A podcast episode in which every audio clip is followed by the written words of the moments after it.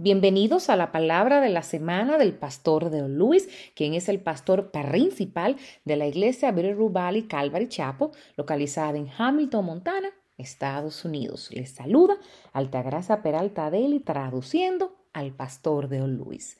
El mensaje de esta semana se titula Un viaje al lado oscuro y se enfocará en Génesis capítulo 12 en los versículos del 10 al 20. Y te pregunto, ¿Confías en Dios en el lado oscuro? Aunque diez veces en el Nuevo Testamento leemos que la fuerza de Abraham radica en su confianza en Dios, no era algo que él siempre había exhibido. La fe no es una convicción interna sobrenatural que solo ciertas personas pueden reunir. Es la simple confianza en un Dios que promete.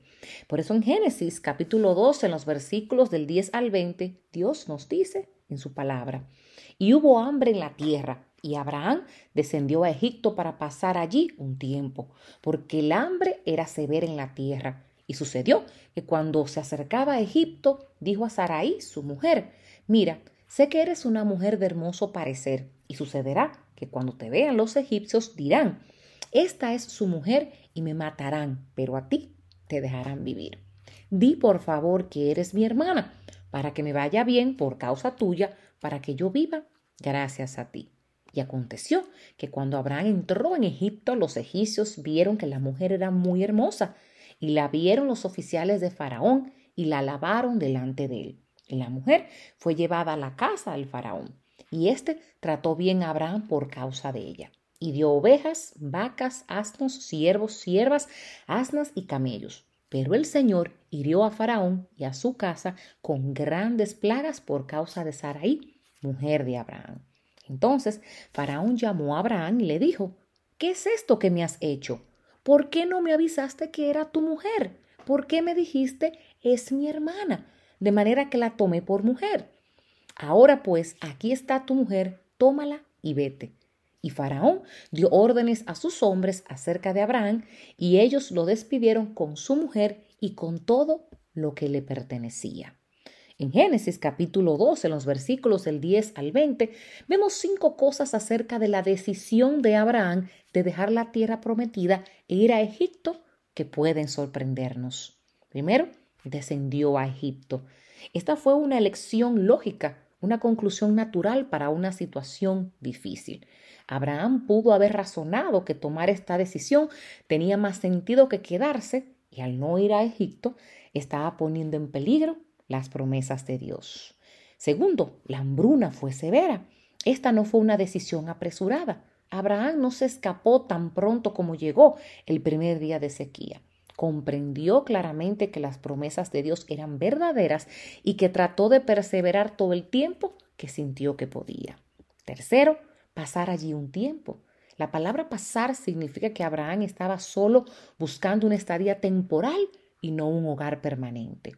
Vio su mudanza a Egipto como solo un medio para regresar a donde sabía que Dios lo quería.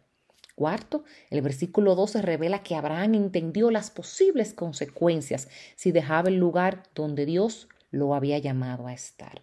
Había pensado en esta decisión el tiempo suficiente para pensar en posibles soluciones a los desafíos que podría enfrentar.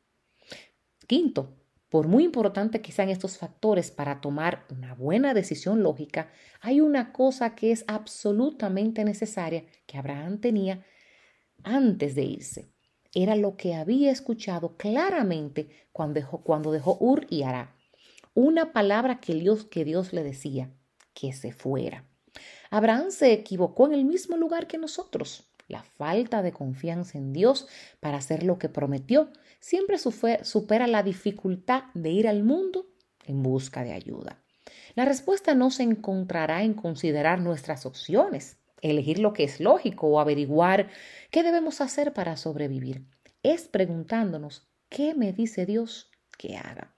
Debemos ceñirnos a lo que Él nos ha llamado a hacer, sin importar que incluso si las cosas empeoran, confiar en Dios que traerá comida con los cuervos si es necesario. Bendiciones. Para mayor información y recursos en español, por favor visita nuestra página web www.bvcalvary.com en la sección español. Si este mensaje ha sido de bendición para ti, compártelo con quien deseas que sea bendecido. Visita nuestro canal de YouTube, Vito Rubal y Calvary Chapo, si necesitas ver los videos y las prédicas de la iglesia. Si necesitas que oremos por ti, por favor, envíanos un correo electrónico a oración